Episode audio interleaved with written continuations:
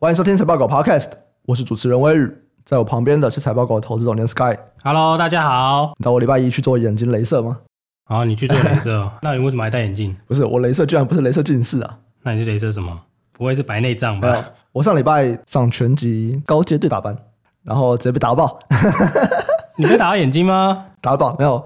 就真打爆哎，就打晕啊，满嘴都血啊。然后重点是什么？重点是我隔天起床发现哎有飞蚊症。飞蚊症不是不会好吗？嗯，飞蚊症不会好。飞蚊症是你眼睛的一些水晶体算是模糊吗？或者是老化，或者是受到压力变形，反正怎么样都是老化，老人都会有。对，然后蛮多老人有的，不能说都会有。对，反正我就有飞蚊症，然后我就想说，哎，是被打以后才出现嘛？所以我就去做了一下检查，然后检查第一个当然就是哦飞蚊症，你这个不会好。第二个是，哎，我视网膜有个破洞。那时候你只要镭射补一下哦，啊、就视网膜破洞的话比较容易视网膜剥离，那镭射把它补起来的话比较不容易剥离。这样，我就哦好，然后我就被抓去镭射了，一分钟就好了。哎，那个镭射超快的。对啊，镭射本来就很快啊。嗯、可是因为我第一次眼睛镭射嘛，它跟一般我们想象的那种近视镭射不太一样。我的那个头是放在有点像是你去看眼科，他们都会就是叫你把头放在一个机器上，然后看一个热气球有没有。嗯，有一点像那个机器。对啊，只是当然是不同台啦，可是外表很像，然后就全部关灯。然后就会有很强的绿光去照你的眼睛，我照了大概十几次吧，照到我觉得我快要瞎掉了，就像有人用镭射笔在烧你眼睛一样，就是那个样子，然后非常非常亮。对啊，这不是跟那个开刀一样吗？开刀好像类似。哎，我不知道开刀是怎么样，因为我没有看过。我老婆也用过啊，所以那是他讲的。我不需要嘛，没有办法加入大家了啊。对，没有近视的人。反正我没有想到我的近视居然不是用镭射近视，是因为这个视网膜破洞。眨眼。也还好啦，小事。嗯。然后我就想说啊，你都镭射这个视网膜破洞了，要不要干脆镭射一下近视？那就要这样子吗？没有吧？没有啦，我在想，嗯，反正应该是不行吧，因为那个是要把你视网膜消薄，哎，对啊，对啊，对啊，对啊，对啊，就就是把它变得薄一点这样子，刻一个奇怪的形状这样。对，可是因为大家主要怕的也不是怕视网膜消薄啊，是怕说镭射以后容易干或怎么样。对，我们现在很多人做，你可以问他们，很多人做吗？超多的啊，真的？哦。对啊，四五个吧。哦，嗯，好，没问题，就问一下，嗯，好。今天是八月二十四号，我们一般是礼拜三录啦，但这一次特别到礼拜四，原因就是因为我们要来。我第一次有人法说会，然后每个人就提早两个礼拜都在讲 NVIDIA 法说会，大家就看 NVIDIA 讲什么啊？对对对，然后其实他讲什么不重要，是他说他展望要怎么样啊？对，就是然后他就算这一季很烂，他跟下一季跟你说好到爆啊，那也是没问题啊。全村的希望哦，不是全村啊，全球全地球的希望，大概跟赛尔一样吧？嗯啊。那他不负众望，对，真的讲的是不错，真的是我们的希望，不负众望。能不能来讲一下，他在这一次里面，因为我们有提到嘛，他在讲未来的展望怎么样，大家应该是最关注这个东西。哎，那他讲的如何呢？哎，我觉得未来展望讲的很好，哎，因为其实大家一般估一直在礼拜上嘛，那个先进封装那个，嗯，对啊，其实瓶颈在那边嘛，对对，所以大家现在是怎么推，就是哦，瓶颈在那边，对对，那所以你要。beat 到预期，或是未来比这个好，你要么就开产了，要么就涨价。嗯，现在看起来两个都有。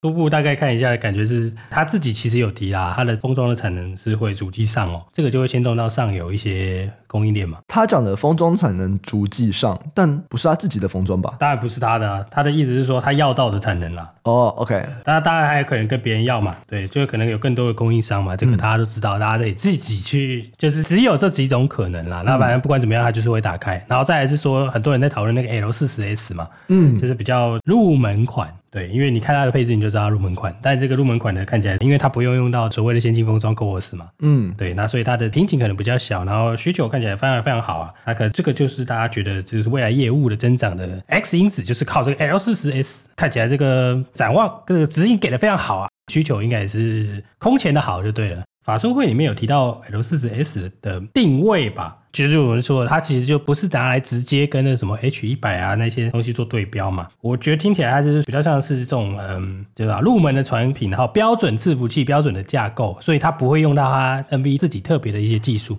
简单说，它就比较慢嘛。所以我就是说它入门款。对啊，那入门款市场可能是你企业不需要这么强大的。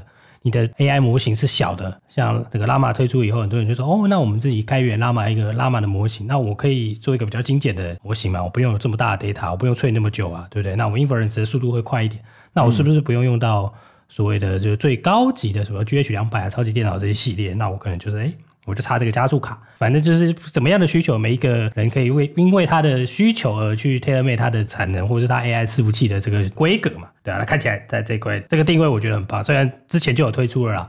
所以我觉得这其实是应该是 L 三十吗？还是什么 G 三十？反正之前有一些入门款本来就有这个产品线，那这只是后继款而已。嗯，所以说我觉得大家一直在讨论后继款，我本来觉得奇怪啊，对啊。那但不管怎么样，它指引里面包含的这个东西其实是讲的还不错。对，所以果然是我们地球的希望，地球 AI 投资人的希望啊。哎，我刚刚你在讲涨价，因为大家其实期待 NVIDIA 也不是说哦，就是我只要看你很好而已，是哦你很好，大家会跟着一起很好。那涨价，他有打算要让利给他的供应链吗？让利吗？他没有提啊。哦，那他如果把自己往上估，你懂的。要么就他涨价，要么就砍你价。对。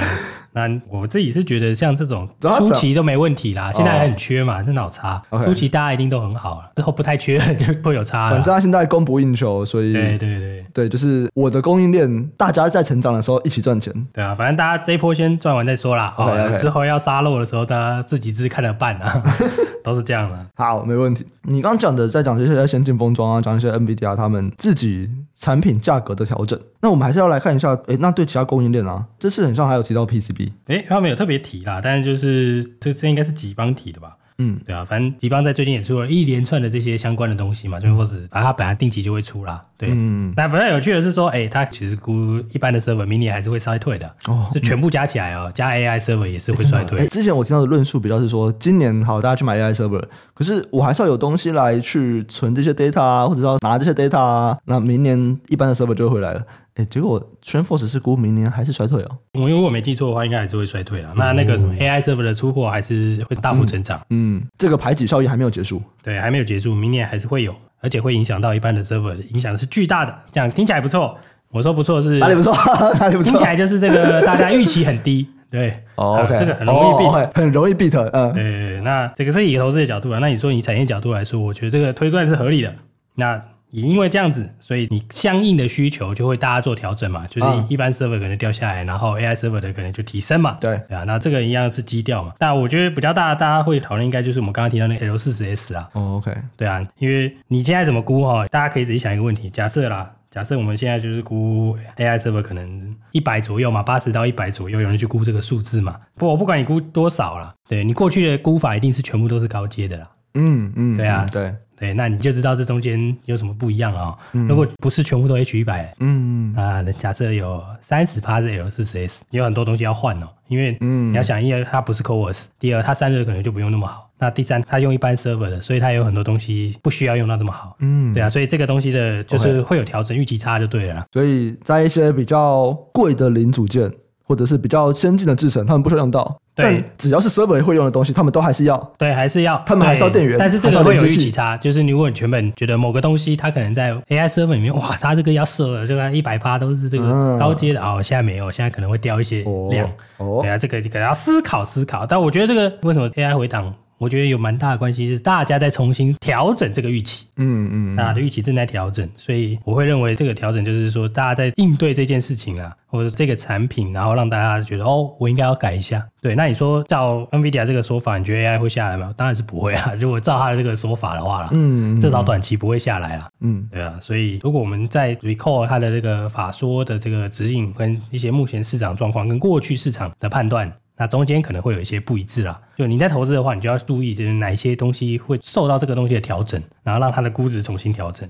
但应该也是到了昨天，大家才首次开始知道说，那 L40S 应该要怎么样进到模型吧？因为在过去，其实大家对于这个高阶跟比较入门的 AI server。他们的划分其实是比较不清楚的，对那个占比，像你刚刚说，哎，如果就拿个三十趴，哇，这个东西其实在过去是完全没有任何的参考。好，这当然我这个是三十趴是乱讲了，但就是我就随便举个例子而已。嗯，那我们有提过嘛？就是其实当下出的时候，大家有在讨论啊，业内在讨论，其实重点是说，这东西其实就是就像我们在录那个先进封装，我们也有讨论嘛，我们就觉得说，哎，当然它就补齐了它高中低阶每个东西的这个产品线嘛。对，那这东西过去也有，所以对 AI 还是好的，对 NVIDIA 一定还是好的。那对其他供应链估太高的，那可能就不一定好。对，那你一看它的规格，其实你就知道它一定不是最好的嘛。其实我们内部自己做一些 study 的时候，其实有 study 一些 GH 两百，就那个超级电脑的那些所有的周边的会需要什么样的 spec 嘛？你一看它的 spec，它没有 NVLink，它用一般的 switch，那就表示它速度就不会到最快嘛，嗯、因为 NVLink 就是九百 G 嘛。你其他的，当然我们不能说那个东西，譬如说博通的这些 switch 是慢的哦，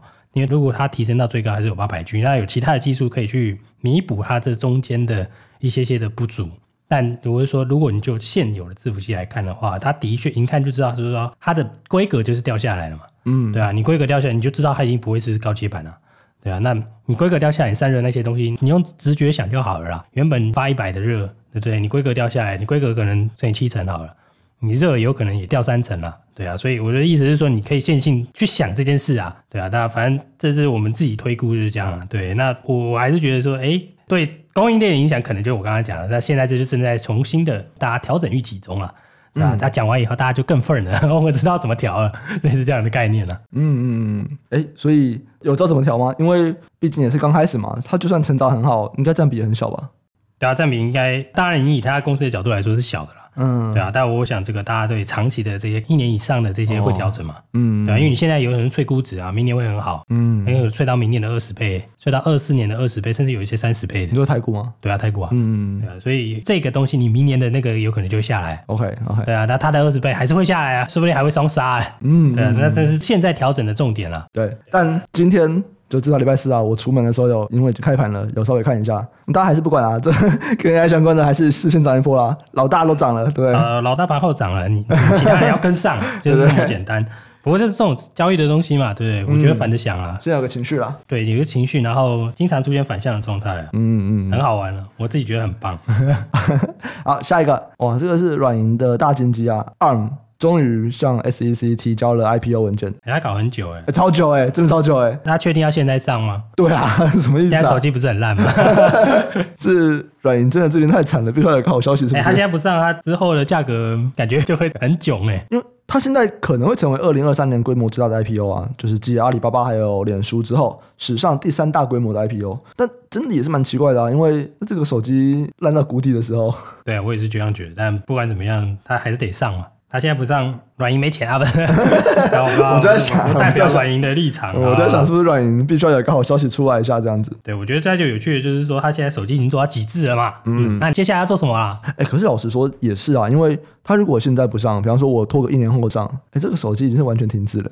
对啊，所以我觉得有很多有趣的点，就是它上市的时机是大家在思考为什么的啦。嗯，对啊，你是说好，你正在起飞的时候上好，还是这个时候上好？对，就是大家知道吗？ARM 其实它是主要就在做手机处理器，这个市占率九十九趴哦，包含了 Android 啊，还有 Apple，他们 iPhone 处理器其实都是 ARM 架构。那现在其实最主要的就是手机的晶片设计了。对啊，那当然未来不一定会用在手机嘛，大家有人说 IoT 啊或者其他的东西。嗯欸、IoT 其实讲很久，他们这边就是打进去的怎么样啊？打进去怎么样？我只觉得，因为 ARM 最大的好处吧，就是省电嘛。嗯，对啊，一定有啊，一定有很多打入了。但是现在有趣的是说，哎、欸，有人跟他竞争啊。就是那个 RISC-V 啊，RISC-V，对，RISC-V 这个东西就开始跟他竞争了嘛，对啊，那它在这边的成长性或者渗透率，可能大家就要再重新思考了。因为 Rise Five 它也是想要从 IoT 开始。对，而且它其实不用授权费，对，它又便宜，要开源嘛，对啊，它便宜啊。简单的说，它就是它便宜啦。没错，没错。对啊，它便宜的话，那很多人就会想用嘛。然后再来是说，它我们这次上市好像搞了蛮多这个小招数，大家觉得不爽。对，什么东西？这是什么？就他在上市之前，应该是有提高那个授权金嘛？哎，好鸡巴啊！然后他又说他自己又可以做晶片嘛？嗯，对啊，所以这个可能都会是供应链，大家就会不想要被他绑死嘛。嗯，对。然后现在有另外一个。明日之星，大家可以开始扶持它，嗯，嗯，对啊，所以它上次可能会对这些，就我就觉得这整个生态系的这个东西不是不会改变了，但是只是这个竞合关系台面下是暗潮汹涌的感觉，嗯，我觉得在 IoT 这边看起来就在 ARM 上面啊，真的是竞争会变激烈一点，手机可能就这样子了。手机要再改很麻烦了，对啊，而且量已经那么大了，我们可以直接来讲，这个市场已经成熟了。对对对啊，所以大家要竞争的是下一个新的市场。哎，可是其实有一个很起来很快的市场，就是车用啊。就我们现在在车用，它也是占很重啊。RISC-V 现在在车用是不是比较少？还是目前比较少，目前 IoT 比较多。对对对，哎，我觉得要验证啦。都会这样想，因为就是你车用有可能用一个这么自由的架构吗？是不是比较困难？我觉得慢慢的会用诶、欸，因为伺服器的 controller 好麻烦哦。CSP 的 controller 有人用 RISC-V 啊。哦。去年底还是今年初，那个金星科跟 C-Fi 就因为这样的东西而涨啊。对啊，因为我记得是 Google 吧，Google 就采用了 RISC-V 的这个 controller。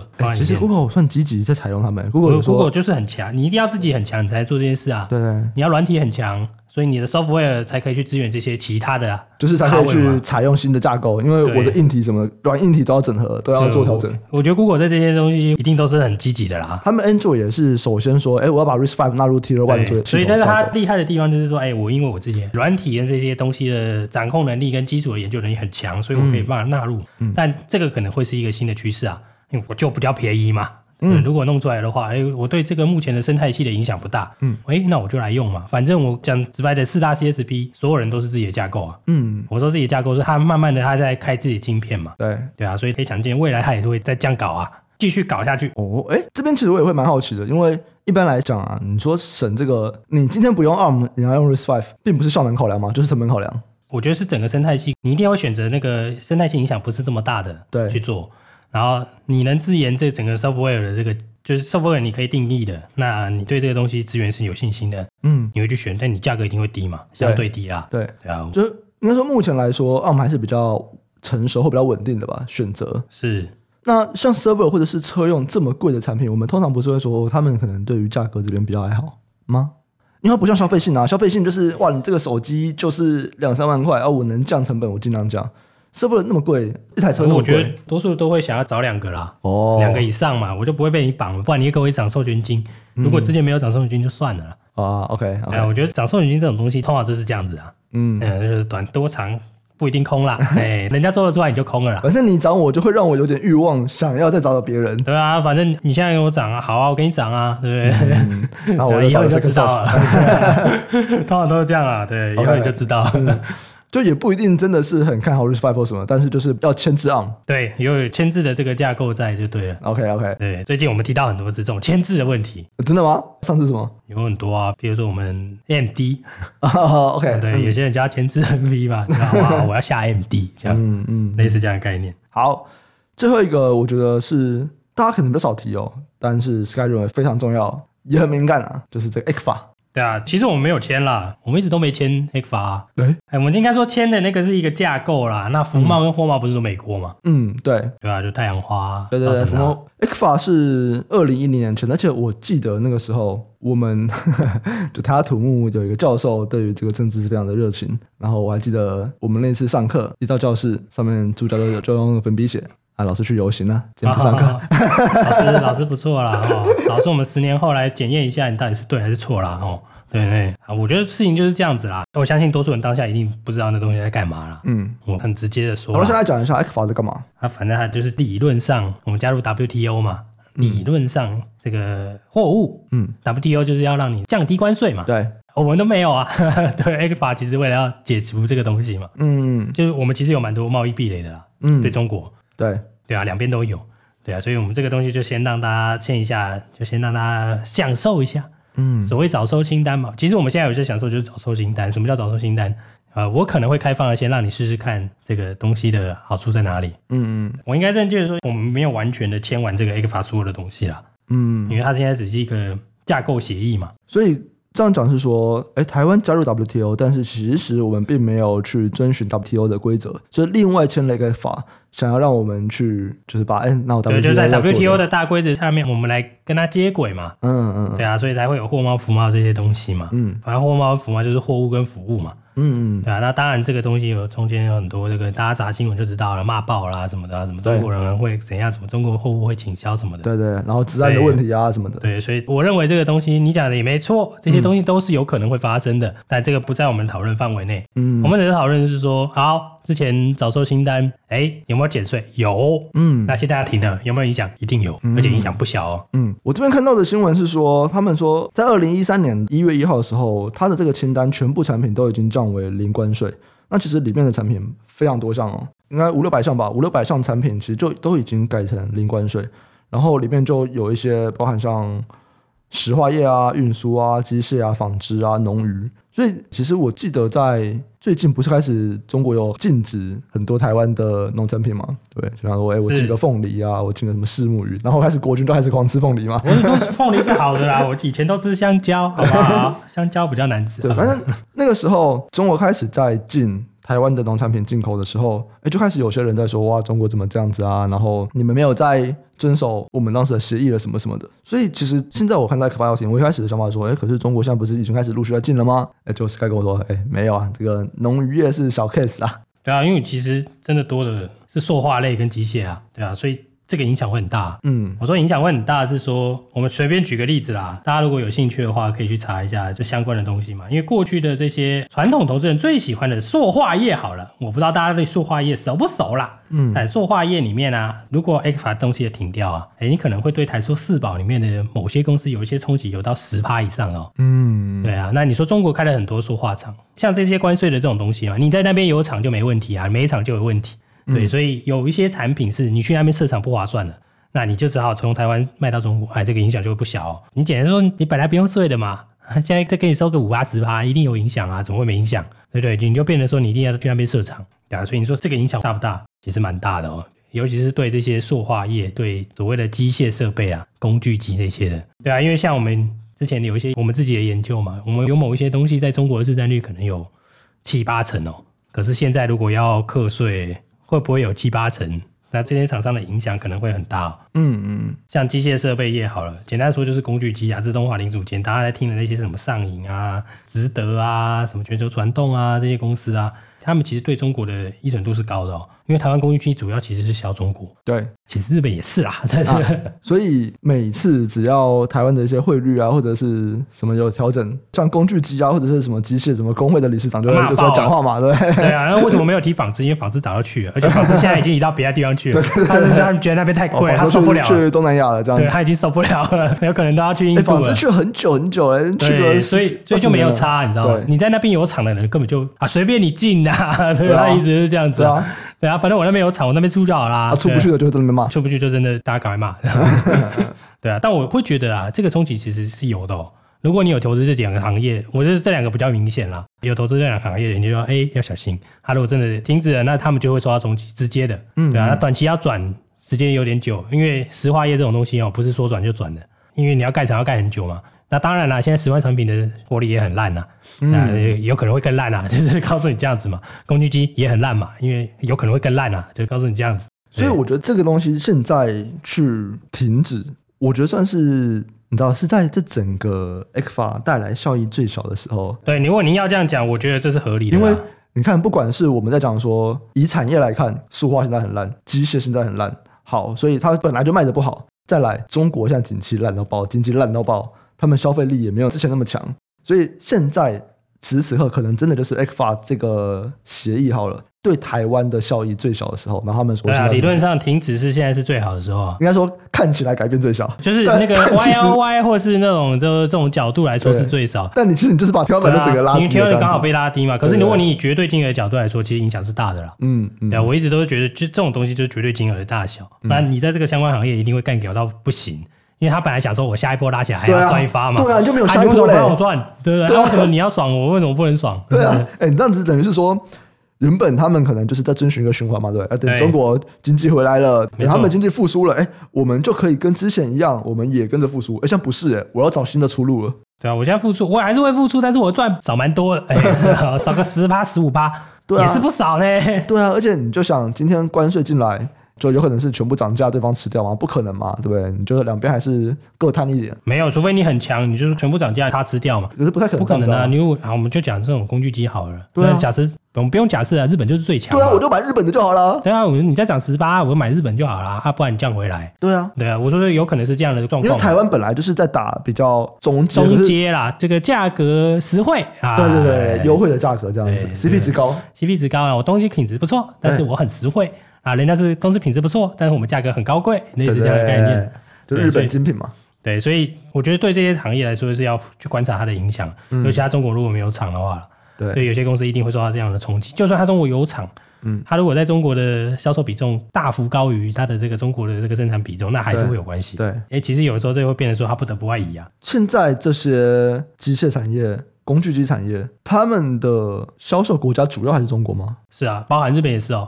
所有人看那个日本的工具机的那个数据，有一个数据什么日本工具机什么调查的那个东西啊，反正重点大家就在看中国订单了。真的哦，就东南亚那边还没有办法撑起来，当然没办法，差那么多。真的、哦，人口就差那么多，你就人口 GDP 什么的都差很多啊。嗯，对啊，所以你就看直接投资就好了嘛。嗯，中国可能比如说什么泰国、越南加起来比它多发几倍嘞。哦，就只看直接投资哦。嗯，你只看投资这一项 GDP 投资这一项，所以那个比重是差很多的啦。我想未来会拉近，因为中国其他国家会上来嘛。嗯，中国就算维持在这边，其他国家也是会上来啊。对，但我会认为这个会是潜在的冲击啊，绝对不会没有冲击。嗯，绝对不会说哦，这个东西没有问题。对，所以这个你就会变成是说，你在投资上，有些人会买这种当做比较稳定的布局吧。那你可能就要思考一下，工具机哪有稳定？工具机从不稳定。说话啊，哦，说话了，说话了，说话。对啊，对，我相信现在寿险一定大家都在弄这些有没有的啦。嗯嗯嗯，对吧、啊？因为其实这个我们过去都是必考题嘛。嗯，我们一定这个四保是一定是长期都会有，都会看，不一定 always 会持有，但是一定会在我们的清单里面。嗯，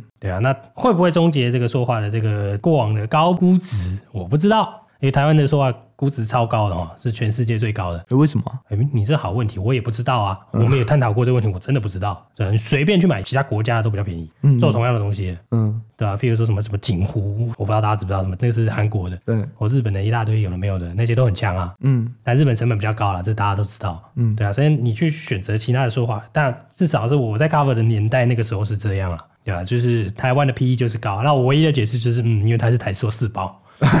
有有一个名字是不是？就是因为它是它是它是成分股，然后又是大家一定会买，就是拿来配息的嘛。我觉得啊，那我个人看法不一定对。嗯，对啊，所以不管怎么样，我觉得大家如果有投资这些行业的，会受到这些影响的，一定要小心一点，尤其是中国那边没有厂。嗯，所以接下来可能就是要根据你看的产业，然后要去研究一下对中国那边的销售占比怎么样。对啊，像你现在提到可能比较大的啦，像塑化啊，或者是机械。那最近最热门的这些半导体科技相关的，哦，这个东西就还好。第一个是中国还是很需要，对，它该进的已经被禁了，它不该进的，对，他们需要。第一个是它本来就不在早收清单里面啦，这个二零一零年的时候还没有这些东西。而且其实大家都台积电那边有设厂，你懂的。对，再来是中国，他们还是很需要这个啊，这个还是有一些议价能力的。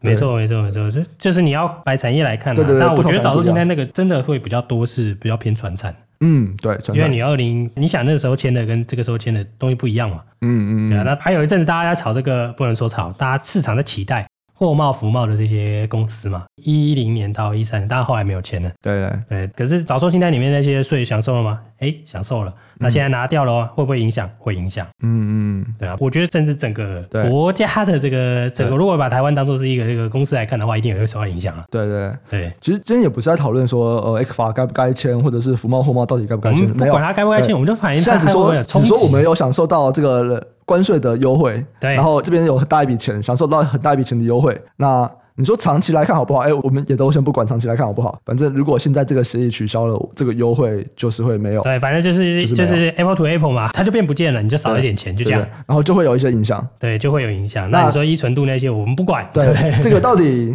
长期来看是好还是不好？我觉得也很难讲，就看你往哪个方向走嘛。对对对对，对，它就让你强迫你必须得决策了。对对啊，你必须要押宝嘛。没错，你今天到底是想办法要找到其他的替代的客户，还是你就是要去中国设厂？对，类似这样，就是让你必须要有这样的这个决策，你必须要下了。你尤其是被影影响到厂商嘛，或者是说你有别招怪招你要用，嗯，但不管怎么样，你就是要想办法去突破这个困境嘛。对，有些人就希望这样子嘛，就是说比较健康啊，或者是比较在一个合理的竞争状态下面去做发展。对，反正我这个人很简单，有钱都健康啊，不是？对，有赚到钱，大家都健康。好，那这边还是提醒一下。大家如果是喜欢塑化股的啊，喜欢机械的啊，要注意一下。那纺织它虽然金额也很高，但因为它很多厂都已经在东南亚了。对，因为我们这边提到很多都是上市贵公司啦。如果你是小厂的话，那你可能要小厂更危险，影响就会很大。对，如果是你没有挂牌的，然后有移动比较困难的，对对，因为这个是真的，我有蛮多朋友遇到这个问题。嗯，因为台湾人嘛，很多很多朋友在中国工作啊。嗯，对吧？你问一下这个状况，你就知道，嗯，你看好像真的蛮难处理的哦。那如果要遇到这样的状况，那会更难处理。嗯嗯，就是你本来可能只是一个销售处而已，哇靠！现在工厂要移过去吗？要不要移？对啊，这个问题很难哦。而且这个真的是对小公司来说，或者是说我其实。主要的客户都在中国，然后就可能就就几家，哎，这真的是一个生死存亡之际。对，你如果移过去，你就只能做他们。对，有高几率是这样子。可是你不过去，你就做不到。你不移过去，你就连他们都没得做，那你就是要做其他人。对啊，那就是看你要怎么去下这个你的未来的这个经营策略吧。没错，没错，没错。这时候说不定也是一个 PE 出手的好时间啊，来个整并吧。